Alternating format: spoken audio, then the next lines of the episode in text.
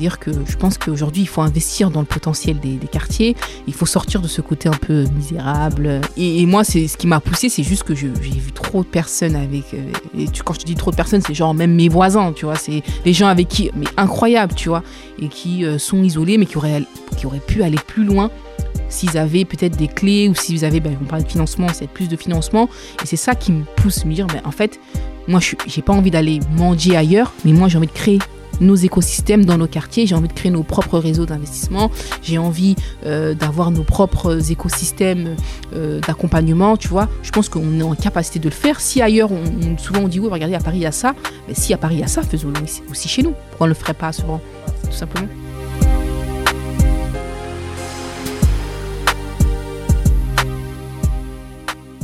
Bonjour à tous, j'espère que vous allez bien. C'est toujours avec autant de plaisir que je vous retrouve pour un nouvel épisode des clés de l'insertion. Aujourd'hui, j'ai eu l'opportunité de recevoir Awa Dramé, qui est la créatrice de la structure Time to Start, qui a pour objectif de favoriser la réussite de porteurs de projets issus des quartiers prioritaires. Et oui, là on parle entrepreneuriat, on parle business. Et Awa est très bien placée parce que de sa petite ville de Sevran, elle a eu l'opportunité bah, d'être diplômée de l'ESCP Europe, qui est une grande école, et de fil en aiguille, à travers son expérience personnelle et les rencontres qu'elle a pu faire, elle a décidé de créer un écosystème favorisant justement l'émergence d'entreprises et d'entrepreneurs issus des quartiers. On parle de développement économique, on parle de richesse, on parle de croissance, on parle d'emploi. Je ne vous en dis pas plus et je vous laisse écouter ma rencontre avec Awa qui est super intéressante. Bonjour Awa. Bonjour. Merci à toi d'avoir accepté mon invitation. Ben, merci de m'avoir invité déjà, c'est vraiment super. Franchement, c'est cool de, de pouvoir t'avoir parce que ça fait un moment que je regarde un peu ce que tu fais sur Internet et euh, j'ai rencontré aussi des personnes euh, qui sont passées par ta structure et j'ai eu que des bons échos. Et euh, sachant que tu es une femme, sachant que tu as aussi cette culture de quartier dans le sens où tu y as grandi. Pour moi, c'était important de t'inviter pour avoir justement une autre vision eh ben, de l'insertion des jeunes, euh, de l'entrepreneuriat, du tissu économique de notre pays. Et je pense que même pour les auditeurs, c'est une chose super importante. Bah, super, allons-y alors.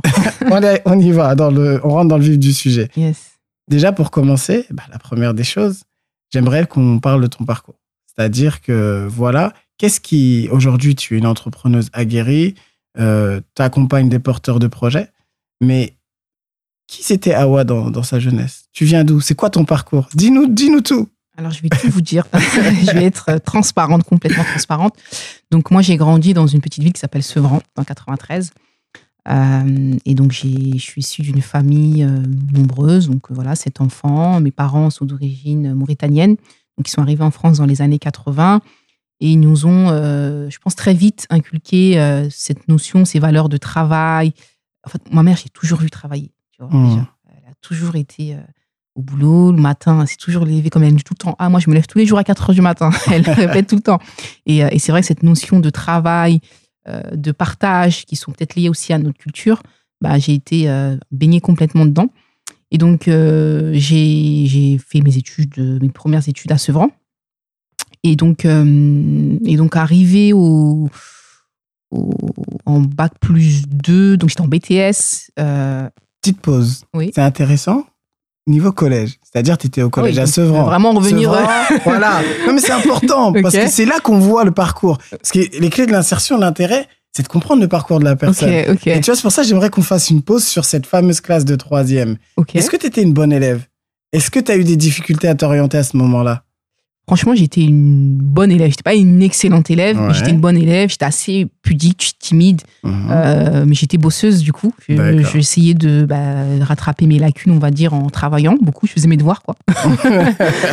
et, euh, et, euh, et, puis j'avais en fait, j'avais quand même des grands frères et des grandes sœurs, donc je suivais plus ou moins le rythme, tu vois. D'accord, donc euh, tu avais un chemin balisé, disons. Ouais, c'est ça, tu vois, j'allais pas voir ailleurs, je savais pas trop où aller, donc je suivais le chemin classique de mes grands frères et de mes grandes sœurs, tu vois. D'accord. Donc en élève de troisième, voilà, c'était, euh, il faut que j'ai mon brevet, euh, et puis je vais arriver au lycée, faut pas que j'ai le, faut pas que j'ai un niveau trop bas, il faut que je fasse un Tu vois, une... Tu faisais attention à être toujours, euh, entre guillemets, dans la norme, je dirais. Exactement. Voilà, sans plus, sans rien, sans faire Ouais. des d'éclats. C'est ça, c'est ça. Vous voulez, j'avais ma zone de confort Mhm. euh, et j'en sortais pas trop finalement. En tout cas, à, à l'époque du collège, c'était ça, tu vois. D'accord. Donc après, t'es passé au lycée, toujours sur Sevran? Ouais, toujours sur vent. Ah bah Sevran. euh, Ouais, moi, c'est comme vraiment on c'est mon dit. ADN. voilà, ADN, mais comme on dit, c'est une ville petite mais costaud.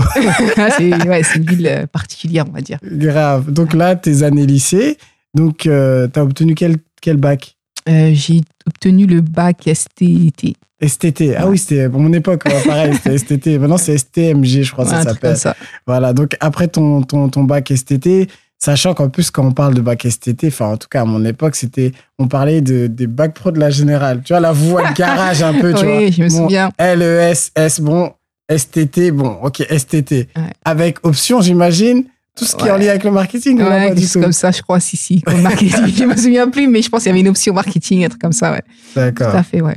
Et donc, à partir de là, tu t'es orienté euh, vers quel type d'études après ton bac? Écoute, euh, j'étais complètement perdue à, ce- à cette époque-là, vraiment. Euh, je savais pas du tout ce que je voulais faire. J'avais une appétence pour l'international, donc j'ai fait un BTS commerce international. Après, je voulais euh, euh, plutôt retourner à l'université, donc je suis partie sur une licence euh, langue étrangère à l'international, un truc un peu fou. T'as été accompagnée dans- durant cette Bah, période ou t'as fait un peu comme les grands frères ou, ou tu t'es fait toute seule? Franchement, je me suis fait un peu toute seule. Euh, j'avais peu d'infos finalement à cette époque. Euh, j'avais pas, j'avais pas une connaissance de la palette, tu vois, des options qui existaient. Dommage d'ailleurs. Qui étaient nombreuses en plus. Ouais. Dommage, mais tu t'es bien rattrapé. Mais c'est important ce que tu dis, tu vois. Mais je me suis rattrapée parce que, tu vois, il y a eu quelqu'un dans mon chemin qui a fait que, bon, on va revenir, Un mais élément déclencheur. ouais, il y a eu quand même une rencontre. Mhm. Euh, mais euh, c'est vrai qu'à l'époque, je me cherchais un peu. hein. Je me cherchais même beaucoup. Euh, J'ai essayé de tester plusieurs choses. La seule chose que je savais, c'est qu'il fallait pas que j'arrête les études parce que je voulais pas décevoir mes parents. Voilà. Et, euh, Cet et exemple de ta mère, comme tu disais juste avant. Moi aussi, hein, ma mère, mon père, je les voyais tous les jours se lever le matin. c'est ça. Et t'as pas envie de les décevoir. Et pour eux, c'était important. Les études, tu vois. Et donc, euh, moi, il fallait que je continue. À un moment donné, j'ai même arrêté, j'ai repris, tu vois, c'était un peu, un peu fouillis, mais il fallait que je continue. Et puis, l'école, c'était un peu ma zone de confort parce que j'étais pas une mauvaise élève, tu vois. D'accord. J'étais une- à l'aise à l'école ouais, j'étais à l'aise à l'école, Voilà. tu vois. Et donc, c'était ma zone de confort. Il fallait que je reste là. Sinon, t'es perdu, tu vois. Quand Mhm. tu sors un peu de ta zone de confort. Et donc, à un moment, euh, je me retrouve euh, en, en deuxième année euh, universitaire. Mhm. Et un de mes profs me dit, écoute, Awa, euh, ce serait bien, là, on a, on a été contacté par une grande école, donc une école de commerce, une des plus grandes écoles sur, ben, en France et même à l'international. Mhm. Et donc, ils font des parcours spécifiques pour avoir plus de diversité dans, leur, dans leur promotion. Et donc, ils aimeraient sélectionner des élèves, donc on va essayer, enfin des étudiants plutôt, donc une dizaine d'étudiants, et je pense que ce serait intéressant pour toi d'y aller. Ils sentaient que t'avais le profil, quoi. Ouais, ils me disaient, vas-y, quoi. Et moi, on moi, était un peu dans. Est-ce que dis-moi, on était un peu dans cette période d'ouverture de Sciences Po, égalité des chances, tu vois? Il y a eu, ce- il y a eu cette On période-là. était euh, vraiment dans la, dans la période euh, où il y avait euh, le débat sur euh, l'identité nationale. Ah, les euh, années Sarkozy. ça. ouais, c'est ça. On était en plein dedans. il y avait oui, le côté un peu comment on insère effectivement. Oui, donc c'était, c'était, on, on était dedans. On était oui. dedans. Oui, oui, oui. Et, euh, et donc, euh, et donc ouais, il me dit, euh, écoute, faut que tu y ailles et tout. Donc moi, franchement, je suis pas chaud. Tu vois. Je me dis ouais, pourquoi je vais aller dans cette. Tu vas un peu à reculons, mais Ouais. tu l'écoutes quand même. Mais en fait, je l'écoute, mais euh, parce que je suis aussi influencée. Tu vois, je l'écoute parce que il est bienveillant. Ouais. Ça, c'est important. Et il me donne une certaine confiance en disant, bah déjà, je pense que tu peux le faire. Ça, c'est important, tu vois. Bah, surtout qu'un prof, tu vois, l'institution, entre guillemets, qui est l'école, parfois, elle est violente pour certaines personnes. Ouais, Peut-être que tu l'as pas vécu plus tôt, mais par exemple, moi ou d'autres, euh, on nous a plutôt dit, ouais, tu feras, on sait pas ce que tu feras plus tard. Ouais, mais ça, oui, ça, on me l'a dit plusieurs fois. Voilà. Euh, mais moi-même, je savais pas réellement ce que je voulais faire plus tard, tu vois. Mais, euh, mais, euh, mais il y avait quand même des gens, des profs bienveillants. Tu vois, tu en as toujours quelques-uns qui ont envie que Toujours. tu réussisses, qui sont là derrière toi, qui t'encouragent. Et j'ai eu de la chance bah, d'avoir déjà de tomber sur ce, ce, ce prof, mais aussi d'avoir finalement un peu écouté. Tu vois, quand t'es jeune, t'es- tu es un peu influencé par tes potes. Bien Il va sûr. faire ça, l'autre il arrête parce qu'il veut bosser, tu vois. L'autre, est au McDo, mais il a des sous. Tu vois, tu- tu- Exactement. c'est ça. Même s'il est au McDo, toi, quand t'es jeune, tu te rends pas compte, c'est McDo. C'est Ouais, Exactement. compliqué de faire sa carrière dedans. Non, mais exactement. Mais tu vois qu'il a des sous, il passe son permis, il a il sa a son voiture. permis, tu il a sa bon, voiture, il a ses belles pompes. euh, Toi, t'es là, tu Ah, as ta bourse. ouais. Et, euh, et donc, euh, j'y vais à reculons, mais j'y vais avec deux, trois camarades. Et du coup, on arrive à cette réunion. Donc, l'école en question, donc c'est ESCP Europe. Mhm. C'est une grande école. Ah, de- c'est une des trois, jusqu'à Ouais, maintenant. Exactement. C'est une des meilleures écoles. de- HEC, ouais, c'est peur. Exactement. Donc, c'est voilà, une des meilleures écoles de commerce. Donc, on va à une réunion d'information. on nous explique un peu l'objectif, on nous explique comment ça. Est-ce que tu connaissais les écoles de commerce avant ce moment-là?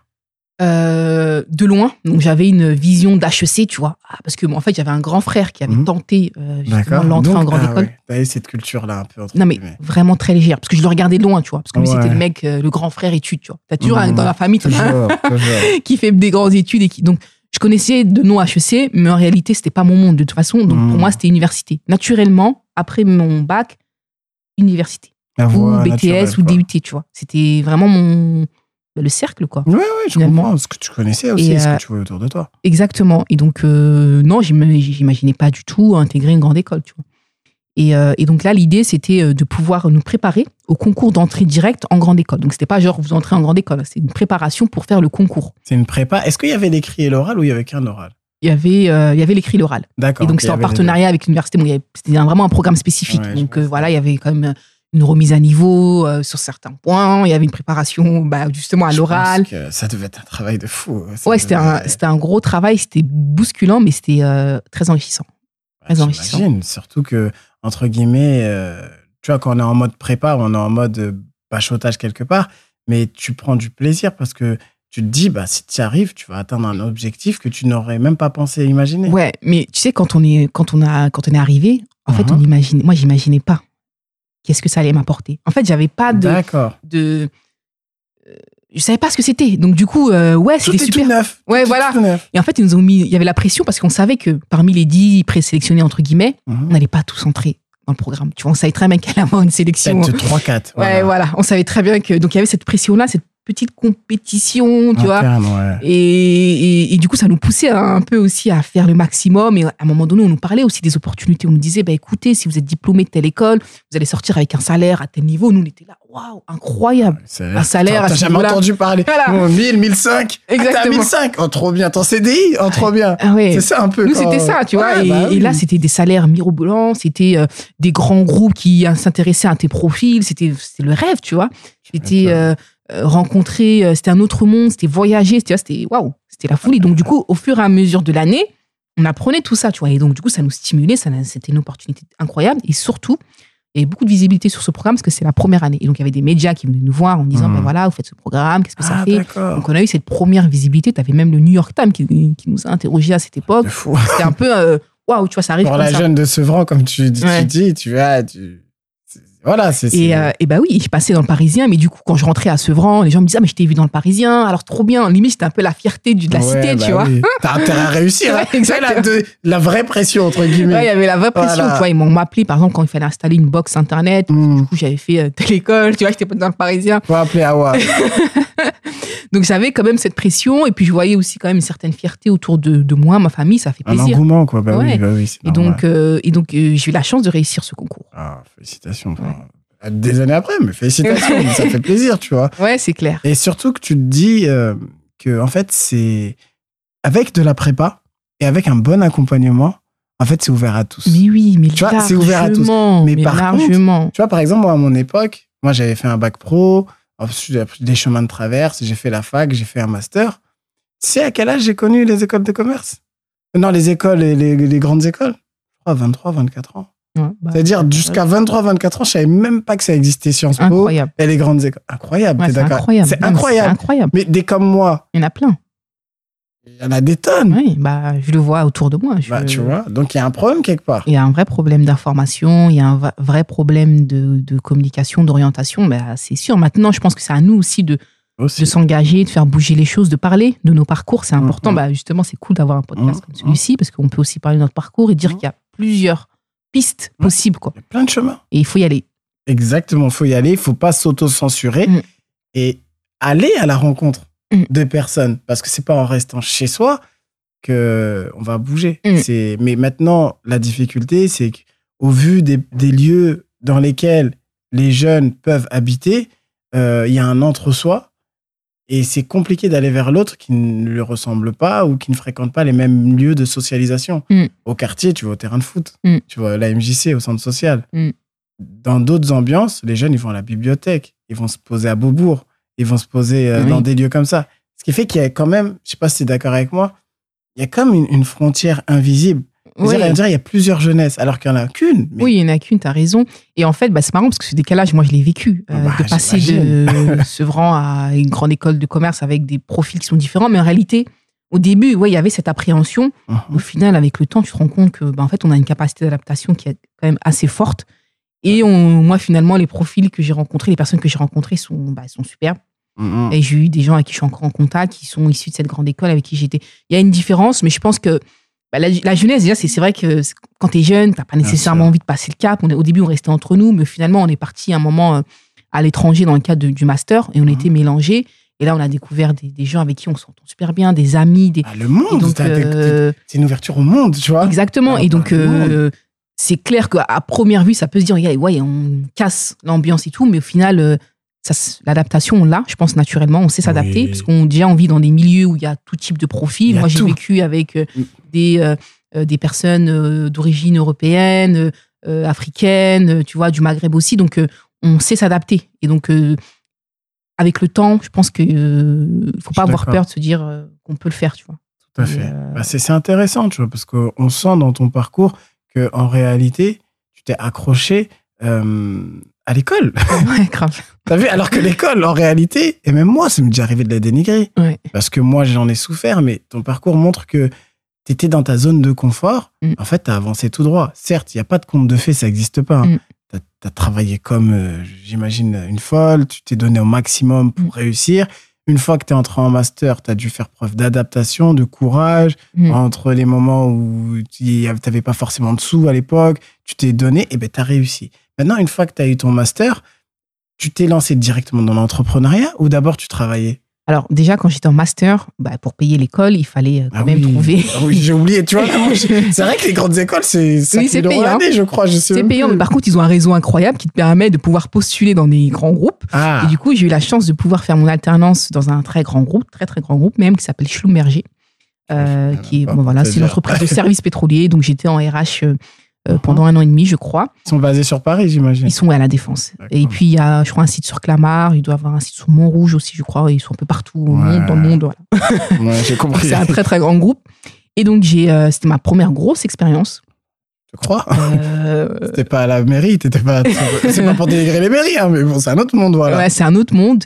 Euh, c'est le monde de l'entreprise. Ça m'a permis de rentrer dans le grand bain directement, mmh. euh, mais euh, bah, ça a été très enrichissant aussi. J'ai appris beaucoup de choses, à la fois sur les relations humaines et à la fois finalement sur le métier. et donc moi, j'avais pour rôle de travailler sur des projets liés à la, à la mobilité internationale. J'ai travaillé aussi dans le service justement de mobilité internationale pour gérer les, euh, on va me dire le va-et-vient du personnel. Bon, je rentre pas dans le détail, mais en gros, j'étais dans, dans, les ressources humaines. Quoi. Entre euh, le siège à Tokyo, le siège à Paris, faire en sorte que les gens aient pu transiter. comment, voilà, pourquoi, ça. J'ai compris. Et donc, euh, et donc c'était euh, une belle expérience. Ça a duré deux ans, j'imagine, tes deux ouais, ans de master. Ouais, un an et demi, parce que j'ai retrouvé un peu tardivement mon, mhm. mon alternance. et donc, à la fin de mon alternance, on m'a proposé de rester à Schumerger. Donc, on m'a proposé un premier CDD donc j'ai accepté parce que c'était un bon salaire déjà.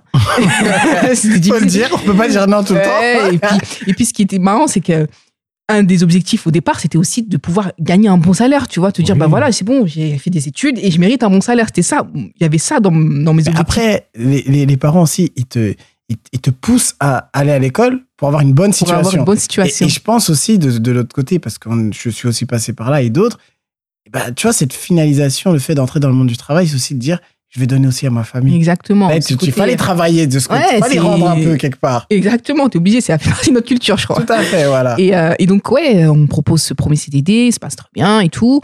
Mais en fait, j'avais un, j'avais vraiment un mal-être. Je me ah, carrément. Pas, ouais, je me sentais pas à l'aise. Je me sentais pas à l'aise. Alors que tu venais de faire un an et demi. Juste avant, ouais, tu vois. ouais, je faisais un an et demi. J'avais fait encore plus. Du coup, j'avais fait deux ans avec le CDD, plus de deux ans. Et euh, mais par contre, ouais, j'étais pas à l'aise. Pourquoi j'étais pas à l'aise? Parce que j'avais vécu euh, là les deux années de master euh, incroyables. À l'étranger, on avait fait euh, presque une année en Espagne, au Vietnam, on était parti en Thaïlande, on a rencontré un maximum de monde. on a, j'ai fait un master avec une spécialisation en entrepreneuriat social. Bah, ça c'est bien ça. Ouais. et, et, donc du coup, voilà, j'ai découvert ce que c'était que l'entrepreneuriat.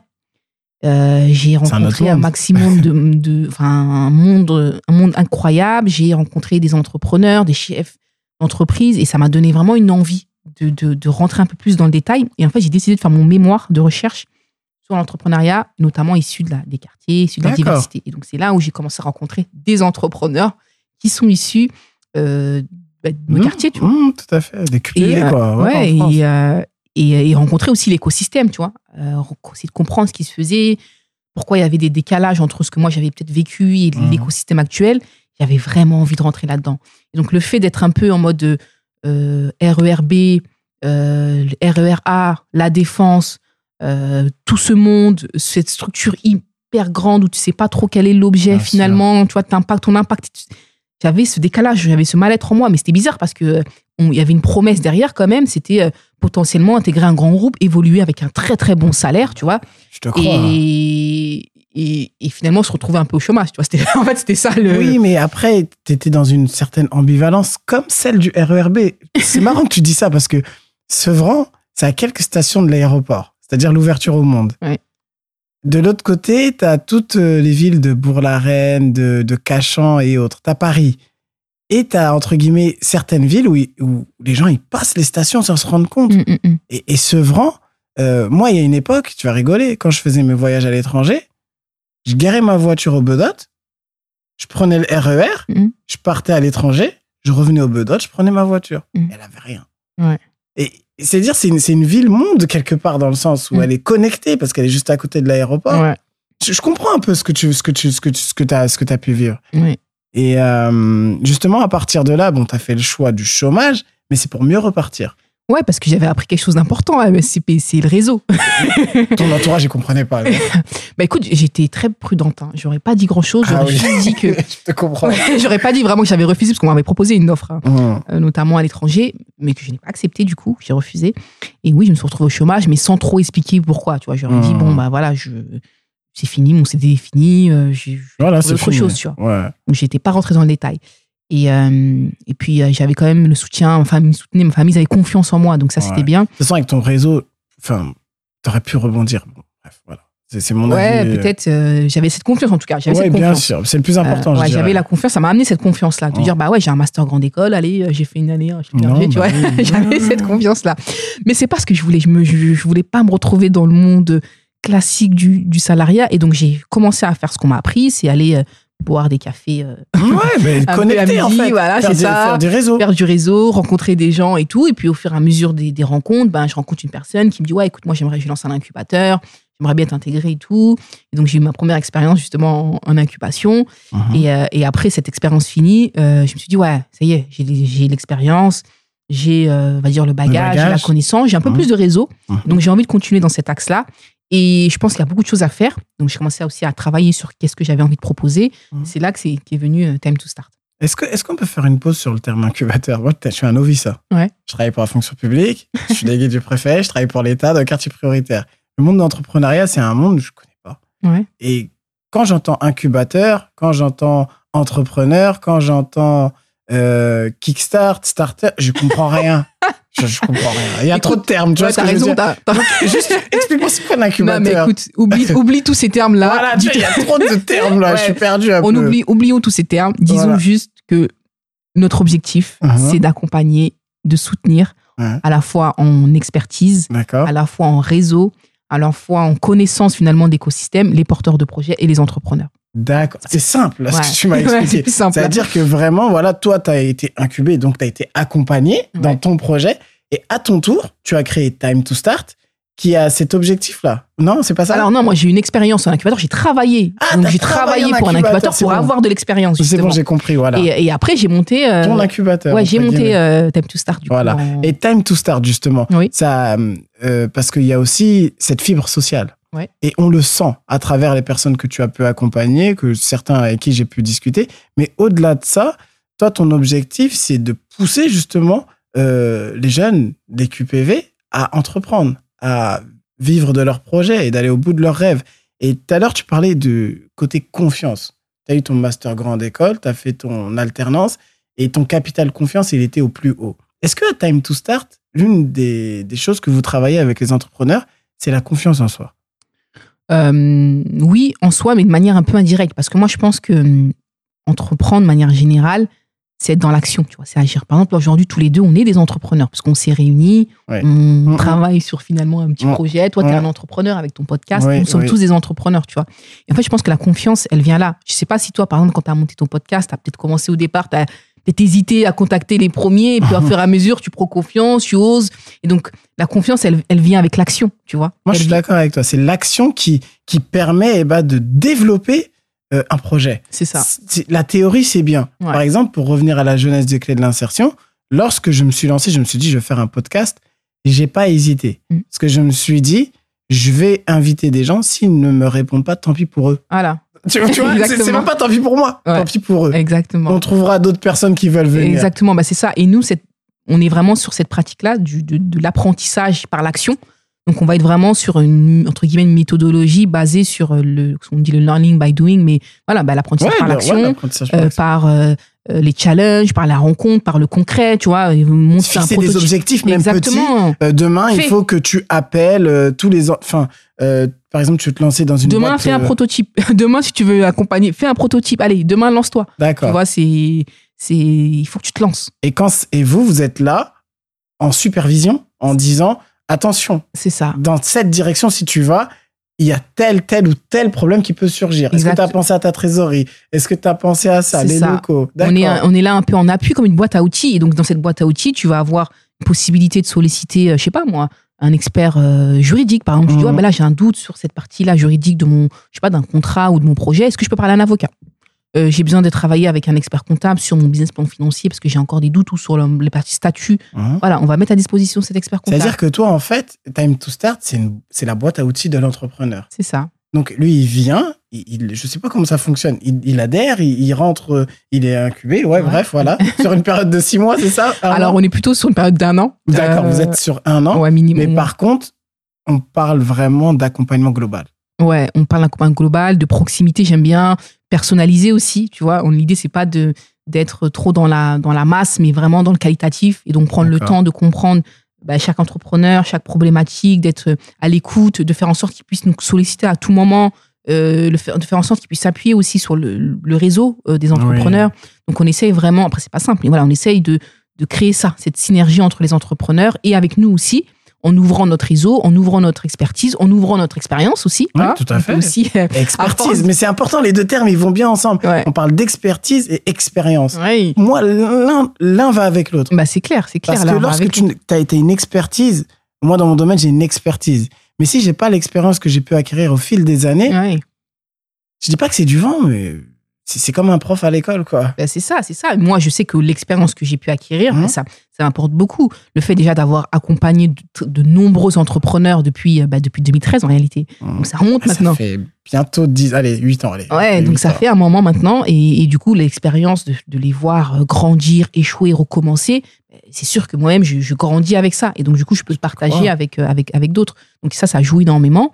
Et après, c'est évidemment, euh, on fait, nous, enfin, c'est l'entrepreneur qui fait, tu vois. Quand tu Oui. me dis, euh, les entrepreneurs nous font des bons retours, ça fait plaisir. Mais je sais que, euh, par exemple, tu parles, tu parlais de Moriba, mais Oui. c'est parce qu'il a eu la, la niaque, la motivation. Et nous, on doit lui, on doit juste le pousser dans cette motivation-là. Tu vois, c'est notre rôle, c'est de, de De le- pousser à avancer dans les bonnes conditions. Je comprends. C'est-à-dire que lui, il a le, il a Il le, a le potentiel. il, il a le potentiel, il a le, comment dirais-je, le projet. Ouais. Il a l'envie d'aller au bout. Ouais. Et vous, vous allez lui donner une, une structure C'est une qui, structuration. qui- qui va lui permettre eh ben, de s'appuyer Ouais, bon, quand ça va pas trop bien aussi, parce qu'il y a des hauts et des bas dans la vie. Quand Yes. t'es un peu moins euh, motivé, bah, il faut que tu y ailles, il faut que tu pousses. Ouais. Non, c'est c'est super intéressant. Et euh, je pense que c'est un versant, parce que moi, plus jeune, je l'ai pas connu, parce Mhm. que l'entrepreneuriat n'était pas autant démocratisé, dans le sens où je pense qu'on n'en parlait pas forcément dans les quartiers prioritaires. Mhm. Maintenant, les gens se saisissent de ça. Mhm. Ils y vont.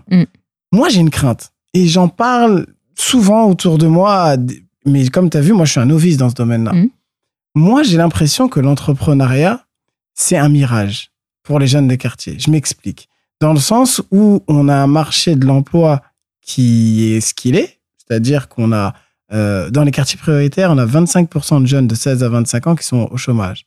En France, 20%. Enfin, en- hors QPV. Mhm. Euh, en total, on a 15% des gens qui sont au chômage. Mhm. Pour moi, c'est une manière pour l'État de dire aux gens, soyez responsables de votre propre réussite. Donc, entreprenez. Mais lorsque tu vois qu'il y a certaines dérives, moi je le dis, quand tu vois des VTC, quand tu vois des Mm. chauffeurs Uber et autres, enfin des, des Uber Eats, c'est de l'entrepreneuriat, entre guillemets. Mm. Moi, je pense qu'on va pas forcément dans la bonne direction. C'est-à-dire que c'est, on va vers une libéralisation du marché de l'emploi qui profite à une minorité. Désolé, hein, je, te, je te- je t'ai dit en vrac ce que je Non, pense. mais c'est très bien. C'est, mon sentiment. Je dis pas que c'est mauvais Ouais. de pousser les gens à entreprendre. Mais c'est pas la solution à tout. Bah, évidemment, c'est pas la solution à tout. Il y a des gens qui euh, ne souhaitent pas entreprendre. Il y a des gens qui. Ah, Moi, je souhaite. Enfin, bref, c'est de l'entrepreneuriat ça, mais c'est de l'entrepreneuriat différent. Entreprendre, créer son entreprise et vivre de son entreprise, voilà. C'est pas tout le monde qui veut le faire. Mais c'est clair. Je pense que c'est c'est pas fait euh, pour tout le monde. Et je pense qu'il faut pas, effectivement, comme tu le dis, cacher euh, et puis trop communiquer, faire un espèce de marketing banlieue euh, sur l'entrepreneuriat. C'est c'est un peu là, effectivement la dérive qu'on peut avoir. Mais euh, et il faut de toute façon résoudre cette question de l'emploi. Donc euh, il faut. Il quand faut la résoudre. Oui, et, et puis d'ailleurs, même l'entrepreneuriat parfois permet d'amener des gens vers l'emploi. Moi, j'ai eu des gens qui qu'on a accompagnés qui finalement se sont rendus compte que, ouais, ils sont peut-être pas faits pour ça, mais ça leur a permis de gagner en compétences, Ah. en expérience, et, ils sont rebondis. Et d'ailleurs, j'ai été contacté par certains employeurs parce que les entrepreneurs, enfin les porteurs de projets, avaient euh, m'avaient euh, entre guillemets indiqué comme référente. Oui. J'avais des employeurs qui me disaient, bah, écoutez, il y a cette personne qui est passée chez vous, elle m'a indiqué comme référence, que vous pouvez me parler un peu d'elle. Donc, euh, compris. Ça permet aussi ça permet aux gens aussi de. parfois de rebondir sur le Mhm. marché de l'emploi. Maintenant, tu as complètement raison. Je suis Mhm. d'accord avec toi. Il faut qu'on fasse attention. Et je pense que là, c'est à nous, en tant Ouais. qu'entre guillemets responsable d'incubateur ou de, Ouais. de dispositif d'accompagnement. Il faut pas trop en faire. Il faut pas non plus euh, vendre du rêve. Tu vois, l'entrepreneuriat, C'est ça. c'est difficile. L'entrepreneuriat, euh, il faut taffer, mais de manière incroyable. Euh, Il y a des gros échecs au départ. Maintenant, ça permet aussi, euh, et moi, je sais pas si toi, tu l'as vécu dans ton quartier, Mhm. mais moi, j'ai rencontré de très nombreux entrepreneurs, de manière parfois informelle, Oui. parfois de manière formelle.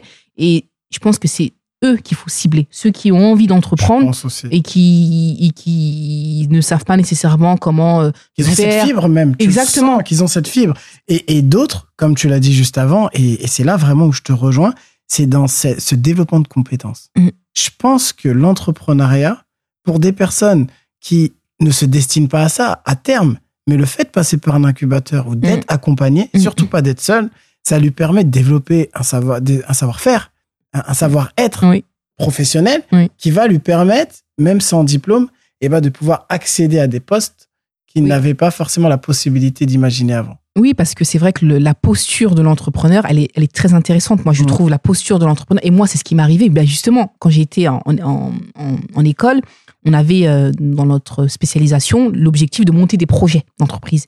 Et en fait, je me suis. Action, call to action. Exactement. direct. Et ça m'a permis de me découvrir. J'ai pu développer des compétences peut-être commerciales aller en allant euh, euh, pitcher euh, mon projet. J'ai pu euh, travailler un peu sur les réseaux sociaux, donc sur la communication. J'ai pu, euh, tu vois, euh, même sur la partie euh, gestion financière. Donc ça m'a amené euh, une certaine connaissance de moi et du coup ça m'a permis de savoir un peu plus où est-ce que je voulais aller, tu vois. Donc Ouais. ça, je trouve que c'est intéressant. Maintenant, nous, notre rôle, c'est surtout d'accompagner des entrepreneurs, des, donc des gens qui ont un projet, qui ont réellement envie d'y aller, qui sont très motivés à y aller et les accompagner à se lancer. Après, on sait très bien que tout le monde ne va pas se lancer. Oui, après, il faut être Mais- réaliste. Et je pense que vous le dites. oui, oui. à vos incubés, entre dès le guillemets, départ. dès le départ. Mais ce, tu vois, le SAS au niveau de la sélection, Mm. c'est-à-dire que comment ça se passe? Vous les repérez ou c'est eux qui postulent à vous? Ou il y a des forums parfois Bah, où- c'est eux qui postulent déjà. Enfin, après, nous, on communique évidemment. Bien sûr. Euh, bien sûr. après, ils postulent via notre site internet, donc on les contacte par téléphone.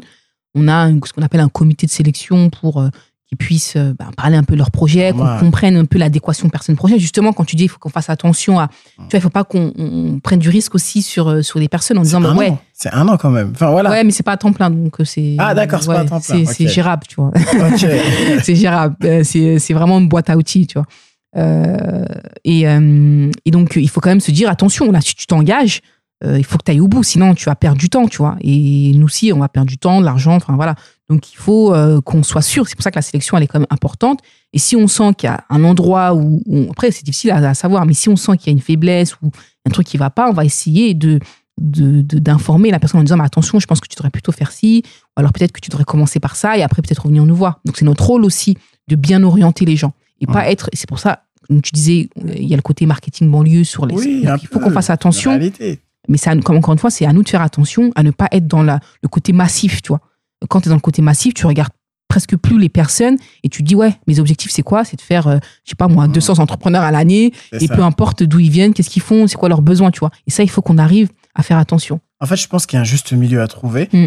Après, c'est, on est aussi dans une période. euh, toi, tu as commencé en 2013. C'est un, c'est un. Comment dirais-je euh, Ça fait pas 20 ans, ça fait pas 30 ans, Mm. entre guillemets, que l'entrepreneuriat dans les quartiers entre, se démocratise de cette manière.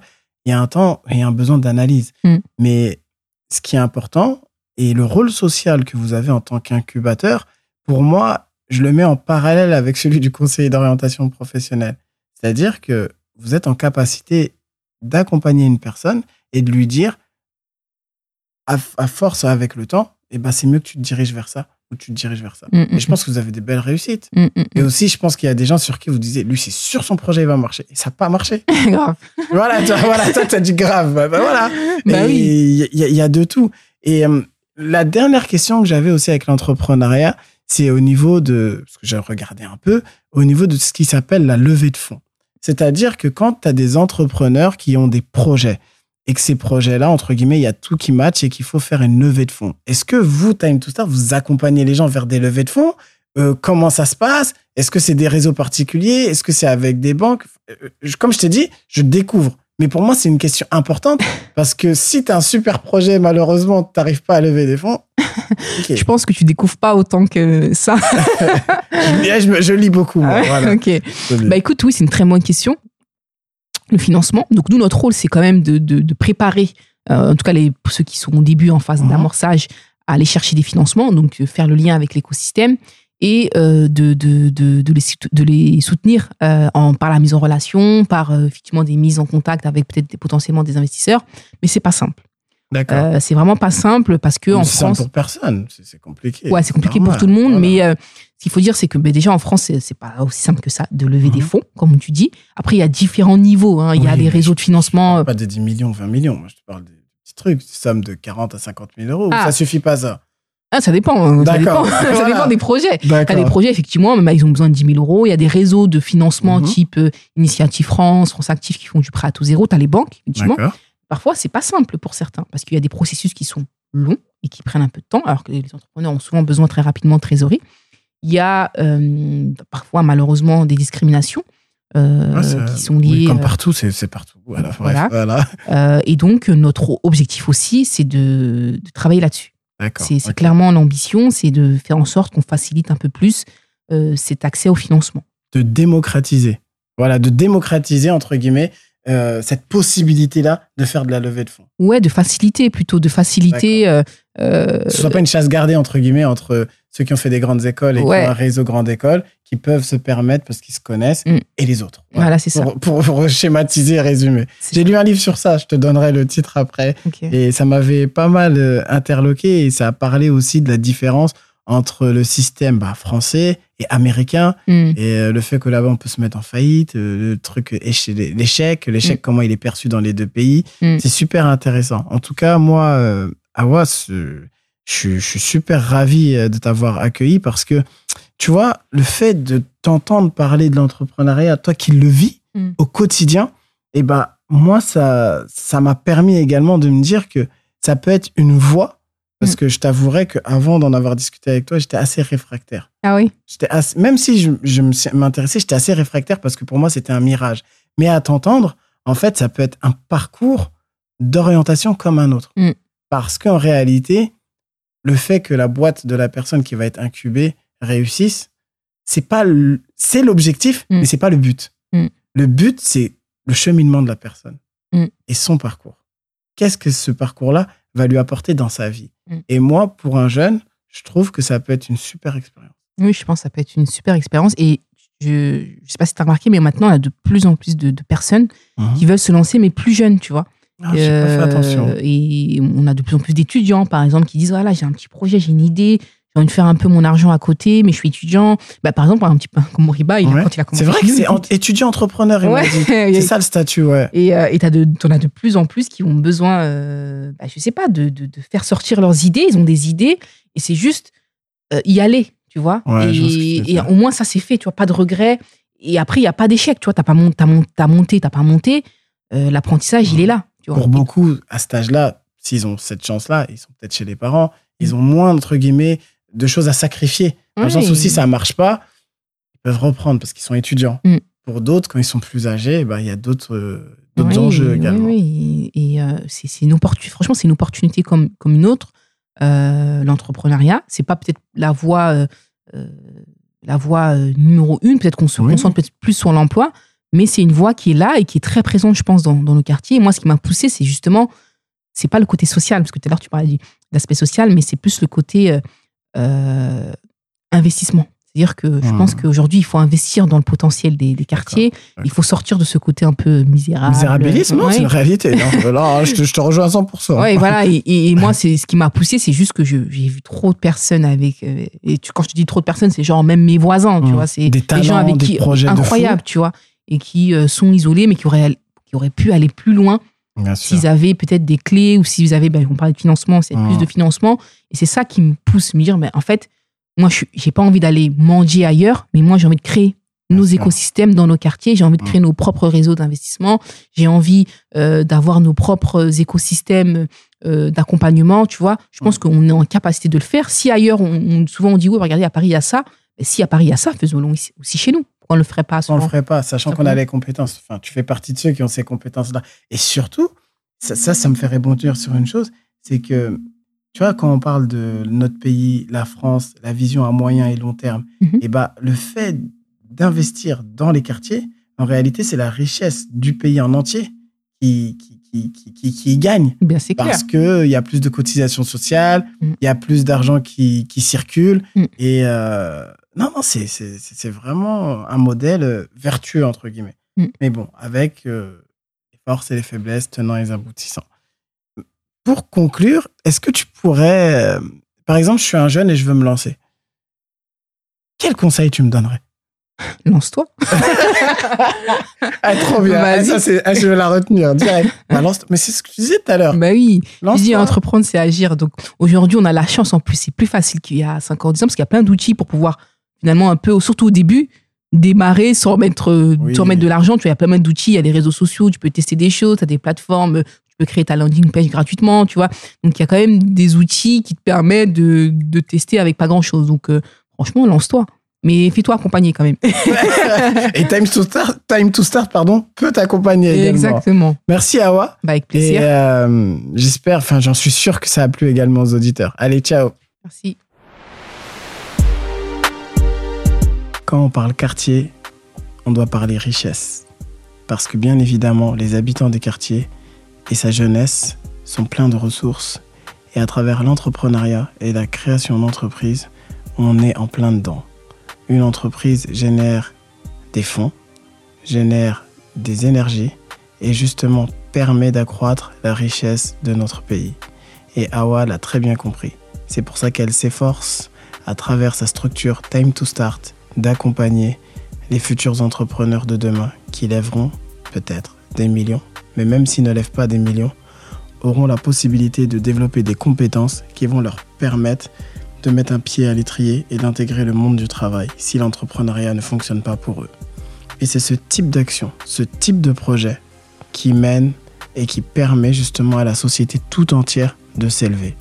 C'est pour ça que, entre autres, j'ai créé également le podcast Les Clés de l'insertion, qui a vraiment une visée euh, d'utilité publique pour permettre justement à ces porteurs de projets, à ces personnes, à ceux qui font la France, ceux qui font bouger des lignes et ceux qui permettent de créer justement un cercle vertueux pour notre jeunesse, et bah, de présenter leurs projets et au-delà de ça, de montrer qu'en réalité, avec du travail, de l'énergie, on peut réussir.